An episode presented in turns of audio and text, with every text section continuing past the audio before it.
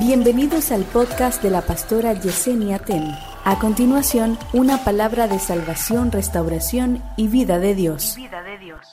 A veces estamos viendo mucho, pero con los ojos carnales y nos volvemos ciegos espirituales y esto produce en nosotros ansiedad. Más cuando nos conectamos con el Señor, Dios hace que nosotros tengamos la visión abierta para poder ver lo que en la carne no podemos ver. La Biblia dice que en una ocasión los sirios fueron detrás de Eliseo y Giesi se puso a ver el gran ejército de los sirios que venía contra ellos y se turbó por lo que vio. Cuando Giesi le comentó a Eliseo y le dijo, mira el gran ejército que viene en contra de nosotros. Eliseo no se turbó para nada, sino que él oró por Giesi y dijo, Señor, ábrele los ojos a este para que él vea. Me llama la atención esto porque Giesi estaba viendo. El problema de Giesi no es que no estaba viendo, él estaba viendo. Lo que pasa es que lo que estaba viendo no era lo que debía ver. Y hay momentos que usted está ahogado viendo lo que no debe ver y está ciego a lo que tiene que ver. Por eso la oración de Eliseo fue, Señor, ábreme los ojos a este. Ábrele los ojos a este para que él vea, para que él vea que más son los que están con nosotros que los que están en contra de nosotros. Yo quiero ahora que tú le digas a tu vecino, Dios te va a abrir los ojos para que veas. Vamos, dile, Dile con respeto, dile, Dios te va a hacer ver lo que Él quiere que tú veas. Y cuando Dios te abra los ojos, tú vas a ver que más son los que están contigo que los que están en contra de ti. Que más son, aleluya, los favores de Dios que los ataques del enemigo.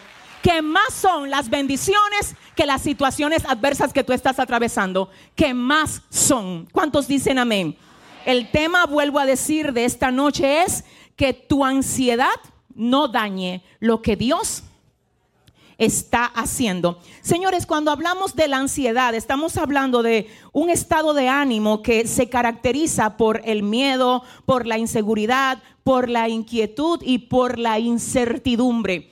Más o menos algo parecido a la ansiedad era que estaba atravesando el salmista cuando escribió lo siguiente en el Salmo 42, verso 5 diciendo, ¿por qué te abates, oh alma mía?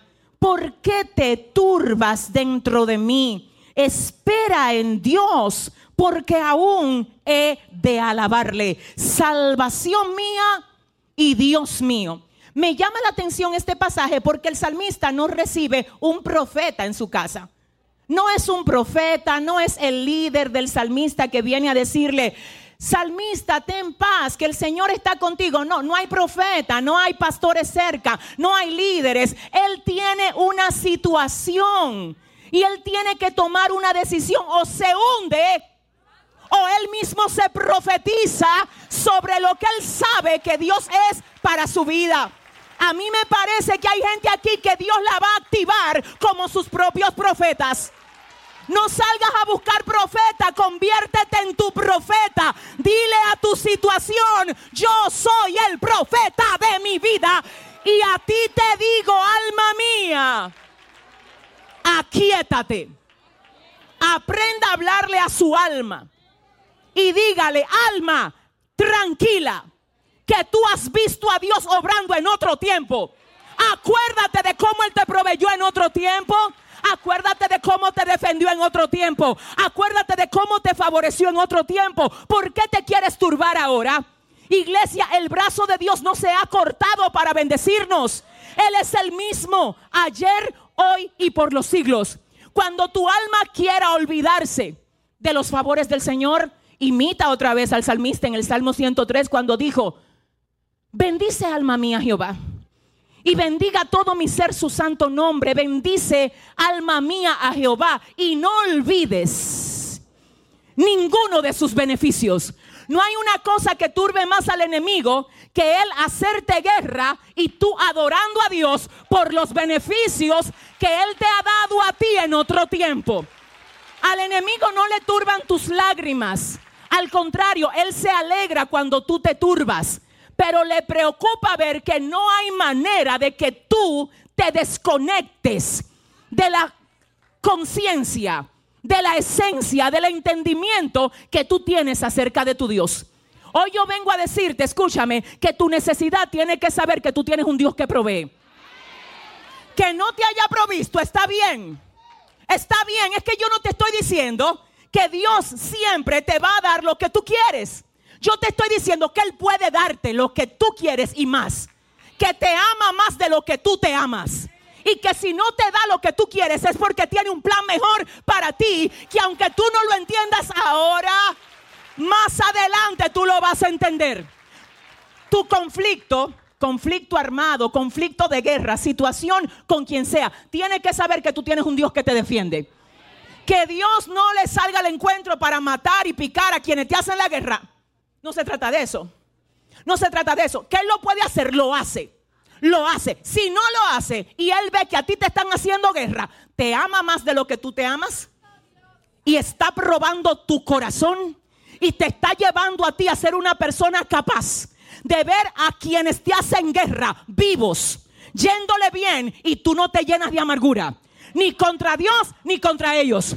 Porque tú descansas en el Dios que puede hacer y decide no hacer. Y ahí tú recibes conformidad.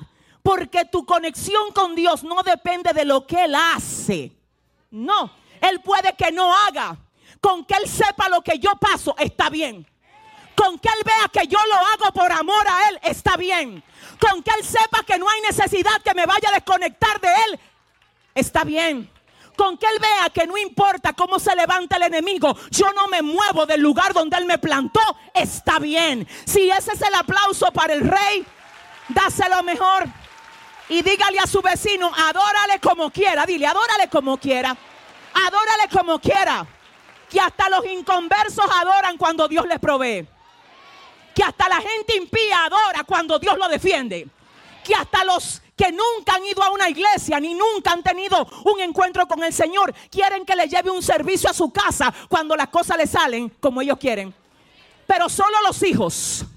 Ay, no, no, no, no, no. Solo la gente con autoridad y sello puede ver todo al revés y cantar en medio del ojo del huracán. Yo quiero saber dónde están los guerreros aquí hoy. Dile al que te queda al lado, voy a lavar en el medio del ojo del huracán.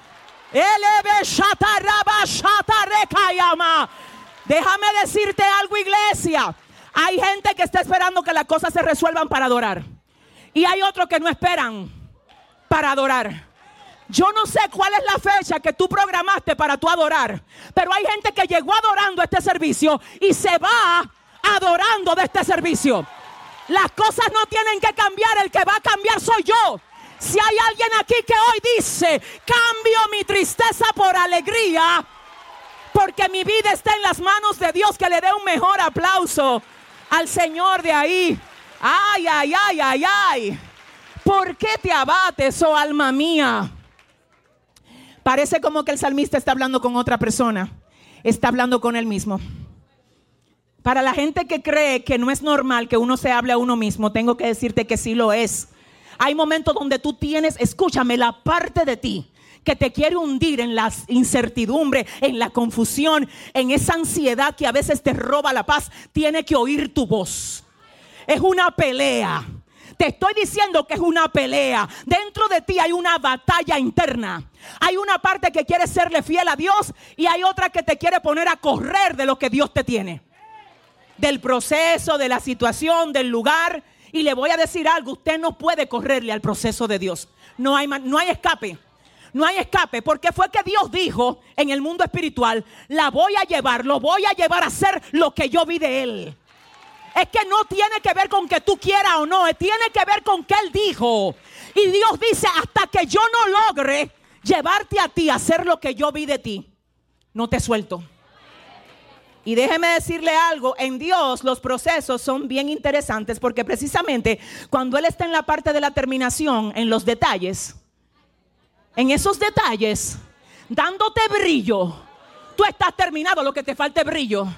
Y el brillo, para Dios sacarte brillo a ti, Ay, ay, ay, ay, ay, ay, ay. Dile al que te queda al lado, prepárate, porque pronto vas a ver la nueva versión de mí.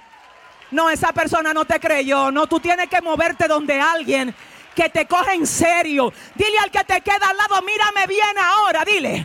Dentro de poco, dentro de poco, me faltan días, me falta. Siento la gloria de Dios aquí. Alguien está en transición en esta casa. Y el diablo creyó que te iba a impedir recibir ese brillo.